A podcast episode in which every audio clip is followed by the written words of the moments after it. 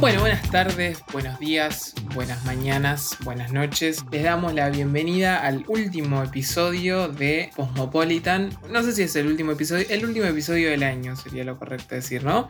En un especial navideño. Del otro lado están Pedro y Cami. ¿Cómo andan? Buenas. Y bueno, este episodio va a ser un poco atípico, un poco distinto, porque nos juntamos justamente para hacer una especie de balance del balance de los balances. Es una triada la propuesta que tenemos para hoy. Así que en ese sentido queremos dejarles un par de reflexiones personales. Y nada, hay momentos por los que vivimos cada uno, ¿no? Ayúdenme un poco a ver, Sí. porque tampoco está tan literal este episodio. Sí, creo que acompañando la confusión generalizada que nos trajo este 2020, venimos a hacer un balance eh, de realmente lo que salga, ¿no? Como, como fue este año, como lo que salió. Es ese episodio de fin de año que hay un musical. Este, ¿Qué tenía que ver con Grey's Anatomy? Pero, tipo, Pero lo pusieron. Realmente, nada, llegamos con lo último que tenemos, lo dimos todo, como todos. Me parece que este año nos secó, o sea, nos sacó toda la energía que teníamos adentro. Y desde Cosmopolitan también realmente llegamos con la lengua afuera, pero llegamos a este episodio balance y justamente una de las cosas que pensaba a propósito de esta cuestión de hacer balances de fin de año, que en general no es muy apropiado porque los fines de año no suelen cerrar nada, ¿no? Siempre como que marcan más una continuidad, pero me parece muy loco que realmente este año eh, estuvo particularmente marcado por un evento y creo que históricamente se va a recordar el 2020 como el año de la pandemia porque ya, de hecho, el otro día repasaba... Ojalá sea solo el Y- 2020 igual. Esperemos que sí. En principio sabemos que el 11 de enero de 2020 se declaró el primer caso confirmado de una enfermedad que todavía no se la conocía como COVID-19, pero se sabía que era una cepa de COVID rara que no sabían qué onda y que era súper contagiosa en un mercado de Wuhan, ¿no? A partir de ese momento se desencadenó una cosa a nivel mundial, como creo que pocas veces, o al menos en nuestra memoria, no hay evento realmente que haya dimensionado la globalización y la dimensión mundial del mundo en el que vivimos como lo que fue toda esta pandemia. Y nada, me parece muy loco que efectivamente hayamos iniciado el año así y terminemos el año con lo que pareciera, no quiero adelantarme, pero pareciera que podría llegar a ser el cierre de esta pandemia y quién dice el inicio de muchas otras que se vendrán. Pero bueno, por eso me parece que corresponde una reflexión o un cierre de fin de año, porque efectivamente fue el año de la pandemia. Yo no sé hace cuánto nos escuchan ustedes, pero nuestro primer episodio, que fue en abril, Abril. si me equivoco, la llamamos estado de incertidumbre. Y realmente era incertidumbre para nosotros. Era incertidumbre, vamos a grabar presencial, vamos a grabar en Zoom, vamos a... ¿De qué vamos a estar hablando? Tenemos una agenda de temas que nos la metimos por el orto. ¿Qué hacemos? ¿Esperamos dos semanas a ver si en dos semanas se termina todo esto y podemos volver a grabar? ¿Qué hace? Como, e- No. esa, esa reflexión, sí, sí. Incertidumbre total. Unos ilusos. De hecho, el primer episodio, nunca lo contamos, no estaba pensado para que sea podcast. Iba a ser como un pre-lanzamiento porque no nos podíamos juntar a grabar presencialmente. Y de hecho era muy lúdico. Habíamos preparado Mm. muchos fondos de Zoom, era muy lindo y bueno, nada. Tenía un trabajo de que hoy estamos sentados tomando un vino que te da vergüenza. Pero también tiene que ver un poco con el devenir del año. El gran nombre que le pusimos, que fue también, creo que mérito de Cami Sher, la productora Estado de Incertidumbre. Hoy lo cerramos con un estado de incertidumbre 2. Sí, sí, sí.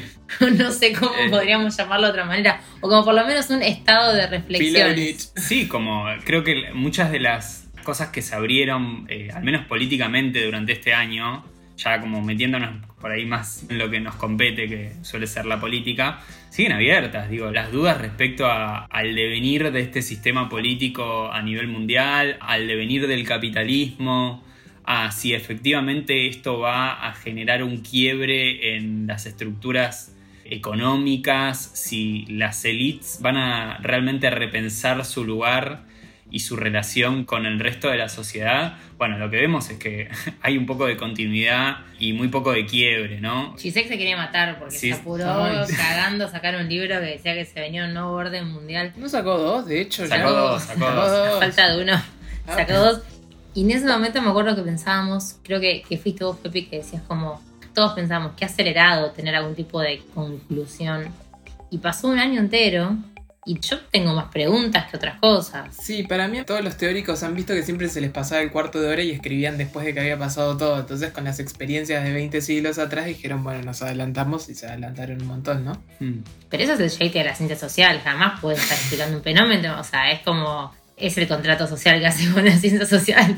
Pero un poco pasó eso, que también Claro. iban avanzando las cosas y creo que nos dimos cuenta a nivel nacional y ahora internacional que un montón de supuestos, por lo menos que yo tenía en mi cabeza, como de coordinación, de cooperación, de rigurosidad o de previsibilidad, se fue toda la mierda. Un estado de fragilidad, podría llamarlo, y una fragilidad que quizás en un principio yo lo podría haber pensado como, bueno, acá se rompe todo, se va todo bien a la mierda, el famoso 2001, pero a nivel internacional, que no tuvo que ver con eso, que fue una fragilidad hasta ver hasta cuánto puedes romperte, cuánto más puedes caer y, no sé, tendrá un fondo ese barril. Lo pienso a nivel internacional, a nivel Argentina con la crisis que está viviendo, también a nivel personal, ¿no? Como que siento que todos nos pasó que fue palo tras palo y decir, bueno, quizás tenemos una capacidad Mm. que yo no sé si de resistencia, sino de pisotearnos, que un poco preocupante, ¿no? Cuando se veía un evento tan inédito como una pandemia y nos emocionábamos todos los progres y los pseudo marxistas y decíamos, acá se viene una fuerte y no se vino nada. Se vino una ATP, se vino guerra entre países, se vino países que tienen cinco veces para vacunar a su población mientras otros no tienen nada no sé, elecciones de Estados Unidos y, al final todo pasa. ¿Qué sé yo? Perdón, hagamos una especie de. Si se nos van ocurriendo temas y hagamos un ping-pong de qué nos trajo este 2020, porque es eterno. Vale aclarar, yo quiero hacer una aclaración en un paréntesis. Estamos en un momento de diciembre donde recién está apareciendo una cepa nueva. Si alguien está escuchando esto en enero, en febrero y se está riendo de lo que estamos diciendo, acaba de aparecer una cepa nueva en Reino Unido. No sabemos, capaz que alguien lo escucha esto en febrero y dice, ah, ilusos, tipo, es como. Sí, Nos sí. encanta hacer Oh. episodios sin tener idea de lo que está por pasar, sí. ¿viste? En el momento. Capaz el bizarro. COVID-19 es como, ay, no, el Ahí está de 19. mover. Por favor. First time, ¿viste? Claro. Algunos de los sucesos, nombro un par, ustedes a medida que se les vayan ocurriendo, nombren otros. El año empezó, señores y señoras oyentas, con un chancho tirando de un helicóptero. Eso me parece que fue el hito y el precedente de lo que iba a ser el 2020. Eso, Bolsonaro. Sí, a nivel metafórico es muy potente. Debería haber sido leído como un signo profético. O sea, como que vos estabas en la calle y de repente veías volar un chancho y decís. El día que los chanchos "Claro, huelen. bueno, listo. Claro, chicos, entendimos todo mal. Ludovica Squirrel estaba como, sí, este, Claro, este le año". Fue el- el año del fracaso del horóscopo. y la- o sea, hay un crecimiento exponencial de la gente que empezó a creer en los signos o empezar a abogar por los signos. Y los signos los hicieron mierda. Tipo, ¿se acuerdan de todas las. Los tarotistas, hizo hablando de las proyecciones del 2020. Y vos decís, como lo miramos dos meses después y decíamos, no, no es por acá. Pero eso es una. Después, bueno, estoy plagiando un hilo de, de Twitter. Ese chico, el, el surf, el que venía de Brasil y se quiso escapar. Esos fueron los primeros resabios de egoísmo, ¿no? Como lo odiamos todos. Yo te voy a decir una cosa, hoy no lo juzgo tanto. O sea, en el momento el tipo era el enemigo público número uno. Crónica titulada Habla el boludo y vos decías es efectivamente un boludo. Y tantos meses después decís, ¿y qué sé yo? Después de haber visto tantas cosas, decís, Diciembre. También la verdad es que fue un año. 21. Fue un año tan intenso que la manera en que se vive cada hecho cambió muchísimo. O sea, como realmente todos estábamos muy indignados con ese tipo de situaciones que sucedieron varias. Pero era un crimen, era una locura en ese momento y ahora cobra toda otra dimensión. Pero me parece que más allá de, ahora si nos ponemos a discutir si estuvo bien o estuvo mal, también habla de la intensidad con la que vivimos todo el año y de las situaciones que las vimos por tele o por redes sociales exclusivamente, porque estuvimos la gran mayoría de nosotros al menos encerrados y que realmente lo vivíamos, se nos encarnaba de una manera brutal, ¿no? como que eran muy conmocionantes, todas esas cosas que son giladas. ¿no? Me parece que este repaso que estamos haciendo también tiene que ver con eso, con que nos pasaron cosas que incluso algunas son boludeces, pero fueron muy densas, ¿no? como que, que en su momento fueron pesaditas. Primero que, o sea, hicimos como una copia rápido de Europa y desde el día uno de la pandemia empezamos a aplaudir a los médicos. Vieron que eso en España, en Italia, había demorado un poco, como que no fue rápido. Mm. Acá lo empezamos a hacer rápido e hicimos muy rápido el empezar a expulsar a los vecinos que eran médicos. Eso fue como un fenómeno que cuánto, al, al tercer Y que día... acá tenés todo, Ale. O sea, es a gusto de consumidor. Vos podés aplaudir a las 9 y echar a las 10. Eso es la maravilla argentina. O al revés. Generalmente se echaba temprano y después se los aplaudía. Era como... Nada, no sé, ¿qué, qué otras cosas? Bueno, elecciones, vamos al panorama. Bueno, de- la infectadura. Ah, Porque pasaste a aplaudir a los médicos al lado de la infectadura. Sí. Entonces, hemos hablado de esto, en el- hicimos el episodio de discursos anticiencia, pero tantas cosas se podían pensar que las pensamos todas. Y en un punto me pregunto, ¿había otra manera de hacer las cosas? Bueno, probablemente a nivel internacional sí, ¿no? En, en las altas esferas de gobierno, pero digo, ¿qué sé yo? ¿Quién te puede juzgar? Yo pienso en el estado mental de cada uno y en la, en la psicosis colectiva y de repente, ah, no sé, ahora es 21 de diciembre y ayer yo tenía que ir a buscar un shopping a buscar algo y entré y salí como una flecha porque no tardé en un instante. Y veía a la gente haciendo cola y queriendo meterse en negocios y pensaba, Dios mío, qué locura. Y a la vez, este es un ritual.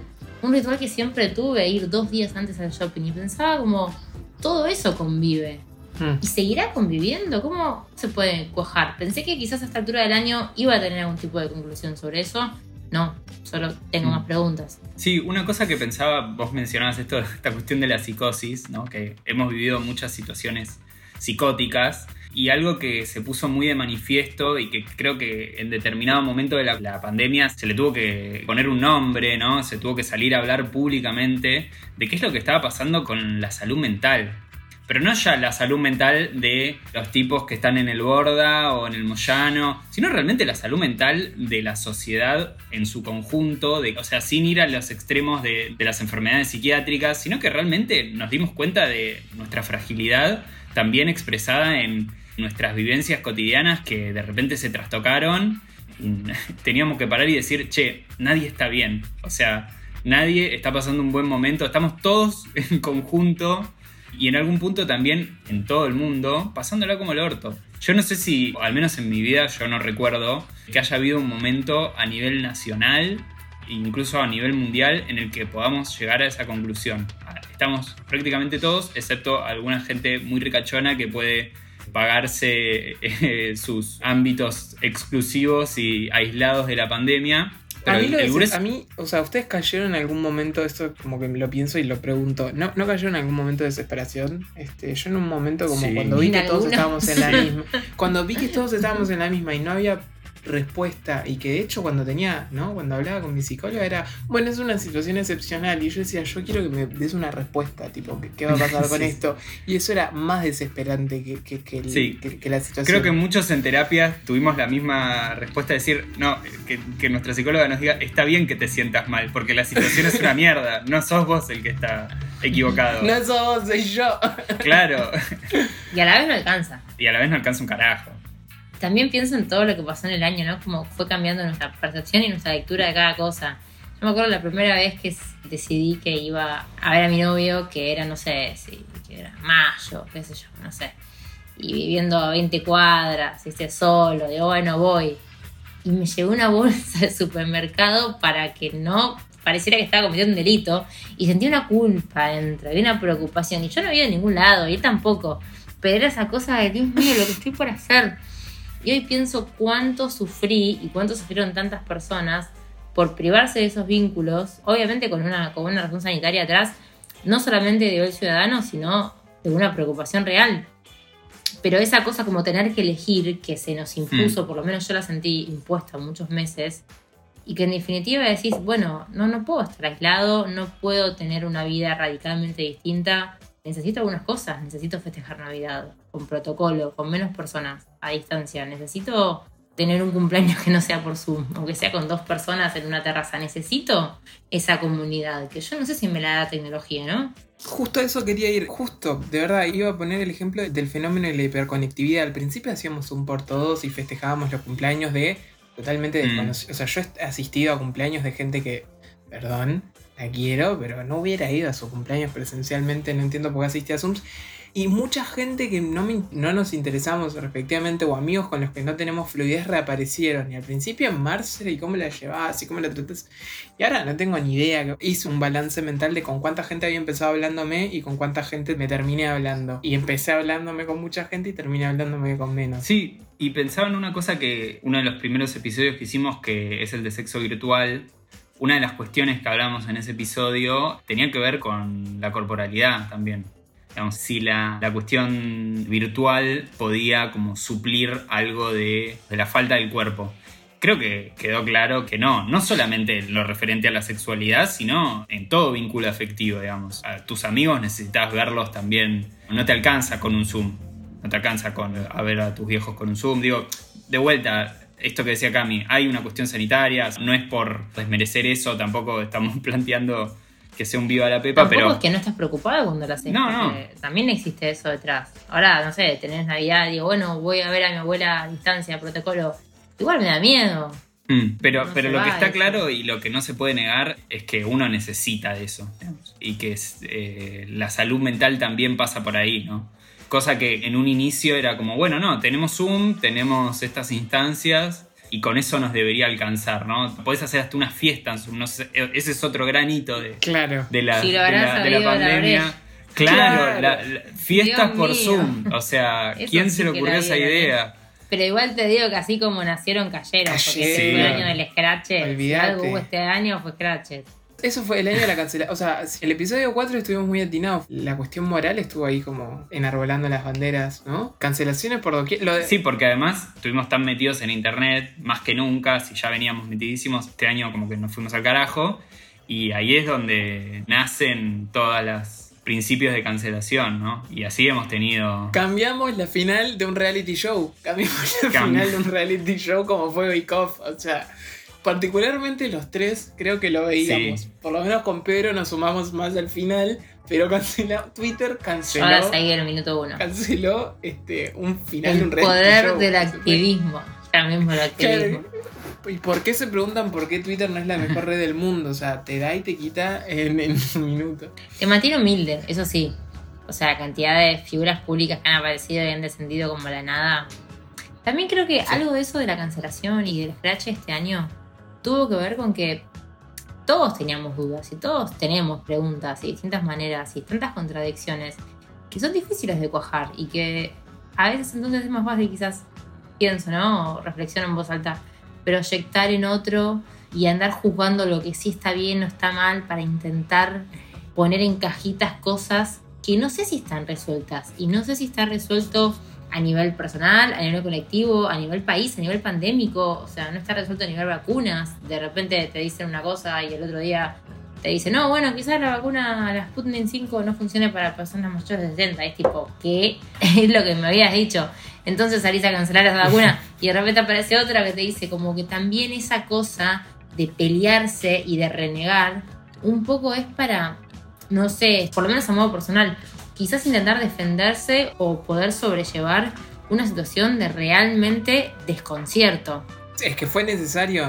Teníamos que tener un chivo expiatorio. O sea, en un momento, de hecho, hubo formas de comunicar desde todos lados, desde las esferas de gobierno, desde esferas de medios de comunicación que ya eran como acusando. Y al principio puede haber sido una efectiva una comunicación así, pero ya después era. O sea, hay personajes de redes sociales, de Twitter y personajes en medios hostigando y te decían, che, si vos salís a ver a tu abuela sos un pelotudo. Bueno, me parece que ya esa técnica nos sirvió en junio cuando estábamos. Ya hubo un momento en el que se necesitaba culpar a alguien por culpar y nada, se la agarró con gente que no le pasó esto en marzo. Un poco lo que vos hablabas, Cami, ¿no? Lo de, lo de tu novio. Fue como una necesidad de, de empezar a culpar y de empezar a, a expiar culpas Yo con sentí que fue un, como una gran deriva colectiva que también un poco nos demostró esto, que por un lado necesitas a la comunidad, sean tus afectos, sean tus círculos, tus vínculos más cercanos, pero también cierta previsibilidad social o cierta estructura social que apunta a un lado mucho más íntimo y que no tiene que ver con, bueno, podés evitarte un abrazo con alguien, claro que lo puedes evitar, pero a la vez es una parte constitutiva del ser humano, es una parte constitutiva de quién sos y entonces de repente, digo, no sé, en todo el año no vi a un familiar, no tuve un cumpleaños, no tuve una instancia de compartir y, y está bien porque elegí hacerlo. Hubo otras instancias que tampoco tuvimos, pero no con familiares. Por suerte, no Pero- con familia. Pero no sé, nada que ver cada provincia. Pero un poco eso decís, también esto hace y quizás se menospreció un poco o le quitamos valor pensando que todo tiene que ver con la disciplina y con un bien mayor que no llega, porque no sé, es la vacuna, el bien mayor, es que se termine la pandemia, es que cierren los vuelos. Y mientras tanto, no sé, hay personas que murieron, hay personas que murieron habiéndose cuidado, otras que no se cuidaron, otras que hicieron fiestas clandestinas, como que tenés para todos los gustos, pero en definitiva pienso, qué importantes son, Hay gente que se cagó de hambre, como que se está cagando de hambre, que no va a poder salir. bueno, un- casi un es- 50% de pobreza. Entonces, digo, obviamente que estoy pensando desde un lugar privilegiado en el que pienso en los privilegios de los rituales, de cualquier tipo de ritual, más allá de una actividad económica necesaria o no para sobrevivir. Me parece que este año a mí me dejó eso por lo menos como qué importante que es para mí esto, que solos no podemos, por decirlo así, ¿no? Como tanto liberalismo y tanto liberalismo individualista que ha surgido este año contra el Estado y contra todo. Y si bien quizás el Estado, o todos los estados, o la OMS, o la ONU nos dejaron un poco pagando con algunas respuestas, de ninguna manera siento que la salida sea individual, porque creo que en definitiva nos necesitamos y quedó un poco demostrado eso. Mm. Sí, yo pensaba también como en, en la cuestión de la incertidumbre, ¿no? La idea de que todos la vivimos durante el, el primer momento de la pandemia, como decía al principio, 11 de enero, un tipo en China lo diagnostican de una enfermedad, a los dos meses estamos todos encerrados en la otra punta del mundo, Italia está desbordada. Digo, todo ese fenómeno de que en dos meses el mundo viró para otro lado completamente distinto, remite un poco a, a un pensamiento apocalíptico, de realmente poner sobre la mesa la posibilidad de que esto se vaya al carajo, al carajo en el sentido de, de que se termine. Y a la Y- vez no se termina nada. Y a la vez no se termina un carajo, ¿no? Eso es lo problemático, digo, porque ese pensamiento apocalíptico que aparece con la pandemia es más como una vivencia, así como muy reactiva, de decir, che, esto se está yendo al carajo, quiere decir que se está por ir a la remierda. Y quizás es simplemente un cambio hacia otro devenir, ¿no? Pero pensaba que quedó tan pregnado el ambiente de ese pensamiento apocalíptico que llegó incluso a, a otros ámbitos, ¿no? A nivel económico, digo, por ejemplo, Inglaterra tuvo la mayor caída a nivel económica desde que existe el capitalismo, desde hace 300 años que no tienen una caída tan pronunciada como la que tuvieron durante este año. Y eso también, digo, da cuenta de esa vivencia como apocalíptica. Y pensando, por ejemplo, lo que pasó acá en Argentina, nosotros tuvimos incendios en todo el país que también fueron realmente apocalípticos, o sea, en términos ambientales, algo que quizás ya venía sucediendo hace muchísimo tiempo, porque la cuestión ambiental está siendo, digamos, trabajada y está ocurriendo concretamente hace muchísimos años, pero de repente creo que se empezó a vivir a decir, bueno, che, quizás esto nos lleve puesto, ¿no? O sea, quizás el mundo nos termine de meter una patada en el culo o prendernos fuego. Si nosotros prendemos fuegos a los bosques, quizás nos termine volviendo. Nos volvió. Nada, me parecían... Nos volvió, nos recontra volvió. Digo, la hay- naturaleza nos devolvió un par de cosas, ¿no? Sí, absolutamente. Por supuesto que este virus digo, surgió en, en un contexto biológico determinado y las quemas de bosques no se van a recuperar, o sea, o tardarán muchísimos años, pero digo, hay una circunstancia ahí que se está viviendo, me parece a mí, de una forma como muy apocalíptica y me parece problemático en términos políticos cómo vamos a hacer el día después, ¿no? O sea, cuando nos demos cuenta de que no se termina, de que seguimos acá, como decían ustedes. ¿No les pasa sentir lo que todos tendemos a una victimización, pero que fue nuestra generación la que estuvo más desorientada? No sé, yo pienso en generaciones mucho más, más grandes que nosotros, nuestros abuelos que pasaron guerras, que pasaron hambrunas. o- Nosotros es la primera vez que nos agarra algo que nos deja un poco la deriva, que nos deja decir, che, mañana se puede ir toda la mierda o se está yendo toda la mierda. Quizás generaciones Mm. anteriores las tuvieron, no con pandemias, la pandemia es un fenómeno nuevo relativamente, pero es la primera vez que nos toca a nosotros, los 20, los 30 o los 40, de que no es que el mundo venía en una total cosa muy chata, muy pero de verdad que por primera vez yo sentí, no es que no pueda haber mañana, pero todo lo que uno viene preconstruyendo, viene pensando, viene edificando, al otro día puede no estar porque no sabes cómo van a ser las condiciones, si vas a estar, si no vas a estar, si viene otra pandemia, si no sé, a mí eso me fue lo más desesperanzador del, del mundo. El capitalismo quizás nos enseña a soñar un poco a corto plazo y esto es como se desintegró.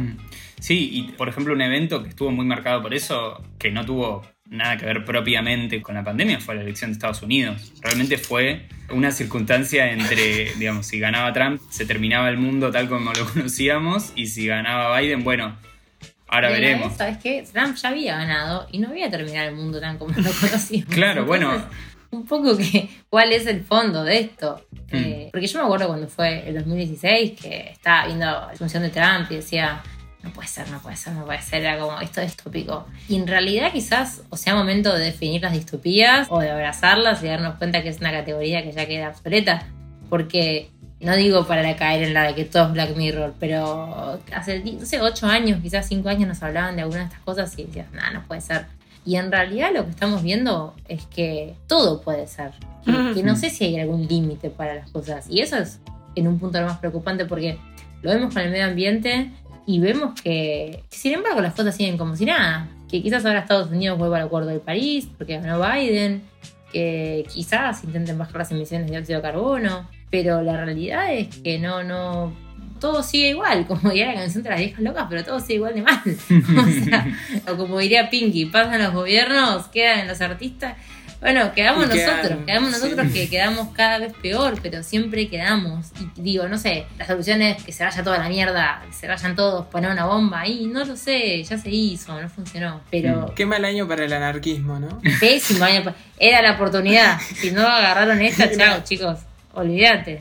También quiero destacar una buena, que estaba Pepi recién hablando de lo del medio ambiente y que entre todas las cosas malas que tuvo este año, una de las grandes cosas fue este podcast Mm. y que por el apoyo de todos los que nos escucharon, Capital Intelectual nos regaló un libro, El Nuevo New Deal Ecológico, de Nam Chomsky, y no, y no- no me acuerdo disculpe el segundo autor que no me lo acuerdo.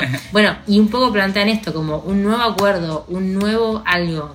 Y un poco siento que esto es lo que sentimos. Se viene algo nuevo. Y todo el año yo estuve sintiendo que algo iba a pasar. O era la cuarentena, o era una crisis económica, o era un, este, una vacuna. Y nunca ese un Mm. quizás es más desalentador que... Sí, o que el Estado iba a cambiar de forma, ¿no? Como dijimos, bueno, capaz que esta entidad monolítica cambia Sí, sí, y no, sí. no pasó. No sé si están de acuerdo, esto lo estamos preguntando sin haberlo hablado previamente. ¿Les puedo hacer dos preguntas a cada uno y nos hacemos y vemos a ver qué pasa? Depende. Por favor. Después vemos si la recortamos. Eh, totalmente, Yo- porque acá, acá somos muy libres, o sea, probablemente la mitad del episodio quede recortado. Cami y Peter y yo, Ale, un personaje del año si lo tuvieran que pensar, tipo, nació mundo.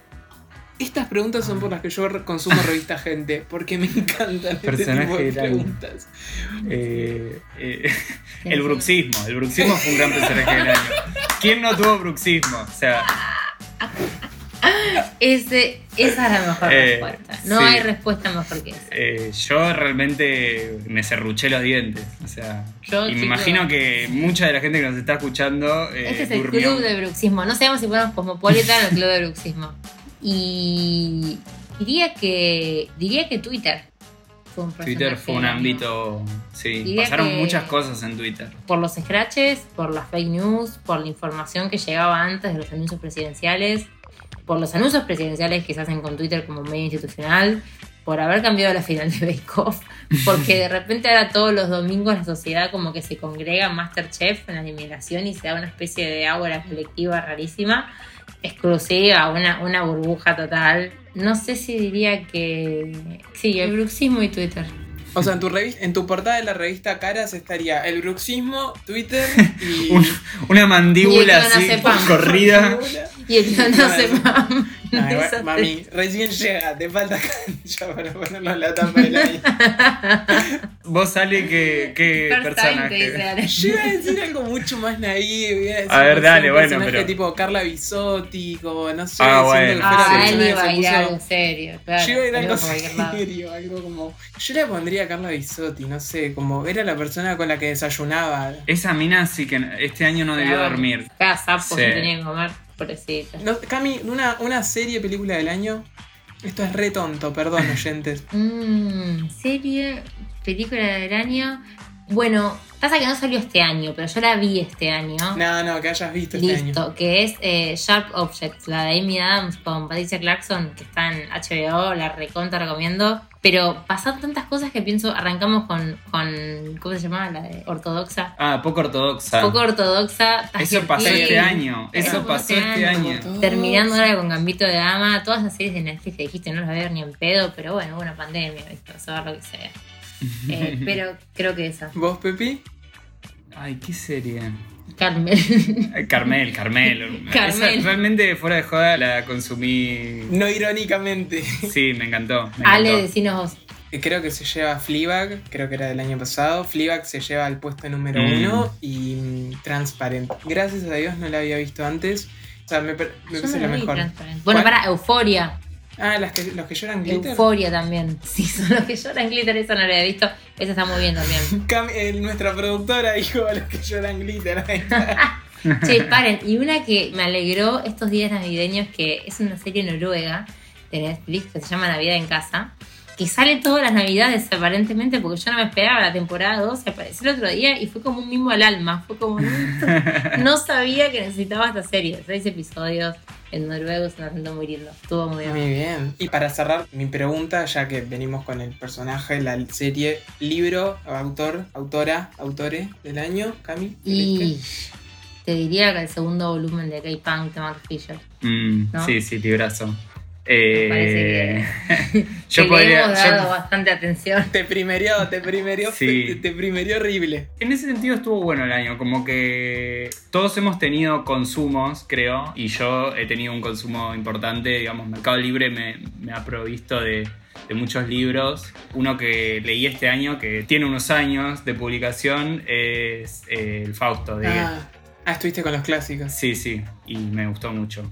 ¿Vos, Toti? Y yo estuve con, te hago la segunda con eso, estuve leyendo Madame Bovary, que no entiendo por qué me demoré tanto tiempo en leerlo. Debo haber escuchado y dicho mil chistes sobre esa novela y no la había leído, así que... Yo creo que leíste fragmentos en el episodio de Arte y Moral. Totalmente, Y- fui como a lo, a lo importante eso y Klaus y Lucas de Agota Christoph, que es como después se los voy a contar porque quiero que lo lean. Pará, yo arranqué el año, Ale, leyendo el que me habías recomendado, Degenerado, de Ariana De Ariana. Harwicz.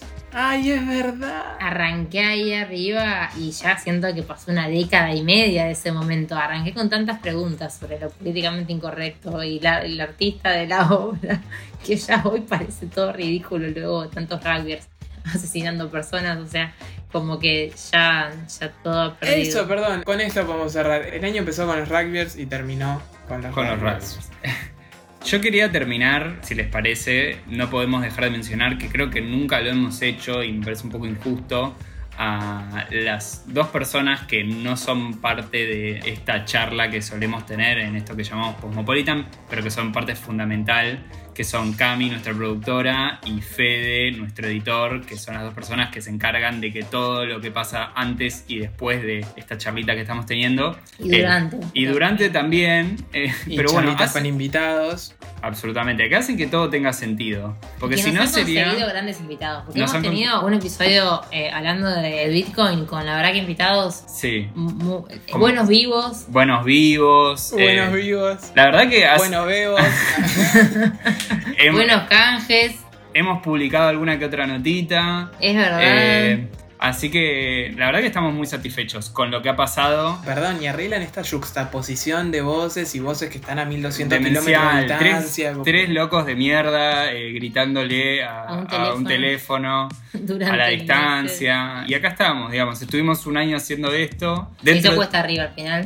Creo Sí. que el año nos empezó a pegar a todos. Y no teníamos Sí. idea que iba a salir de todo esto. Y la verdad que creo que fue de lo mejor del año. Fue lo mejor, eh, gracias a la gente que nos escucha y no sé si tenemos mucho más para decir. Eh, esperamos el año siguiente. Que pase algo, porque este Que- año pasó todo, hasta murió Maradona. O sea, denos algo el año que viene para hablar, porque si no va a ser Sí. una lágrima. Sí, no podíamos terminar sin mencionar la muerte del Diego. Supongo que nos veremos el año que viene en lo que va a ser la segunda temporada. Veremos en qué modalidad, si hay alguna otra pandemia o, o Alguna qué. cepa nueva. Claro, qué fenómeno disruptivo nos va a cambiar todos los planes que nos propongamos. ¿Cuántos Pero- libros sacarás de Sec? Que lleguen los zombies. Que lleguen los zombies. Yo, yo creo que quiero que lleguen los zombies. Basta de Vamos con los zombies. Si llegan los zombies, creo que sea como Zombieland, que tenés por lo menos los tarados a los que pueden llegar a matar, porque si es como The Walking Dead, ya me Nada, veo más complicado. Yo me, me auto como, antes que me olvide, tenemos que hacer mención de nuestro primo hermano. Con poder, con poder. Con Podbe, nuestro primo hermano, el podcast sobre The Voice, en el cual estuve participando en el último episodio, me invitaron muy amablemente. Así que. Para un podcast, vamos a decirlo porque es relevante, es primo hermano, porque ahora sí aparece finalmente frente a las cámaras Cami, que es nuestra productora, y también aparece Germán, y está muy bueno. Está muy Está bueno. muy bueno. Es un podcast mucho más concreto y analítico de lo que nosotros podemos ser a veces, que nos ponemos a divagar. Claro. No, y también avisar un poco, la idea de hoy era agradecerles a todos los que nos escucharon, agradecer de verdad porque empezamos esto antes de saber que había una pandemia, ¿no? Como un espacio de reflexión y de acompañamiento y de repente se volvió más que eso y que avisarles que bueno, que si desaparecemos por enero es porque no damos más, pero que vamos a volver y seremos millones en un par de meses. Sí. Seguirá viendo contenido en Instagram, seguiremos haciendo cosas, por supuesto que vamos a estar ahí. Nos encuentran en arroba posmopod, en Twitter, Instagram. Me parece que podemos dar por cerrado este año, esta primera temporada de. Primera temporada. Primer temporada de temporada. y nos vemos en la próxima temporada, el año 2021, veremos qué nos depara. Gracias por habernos acompañado. Adiós. Buen año.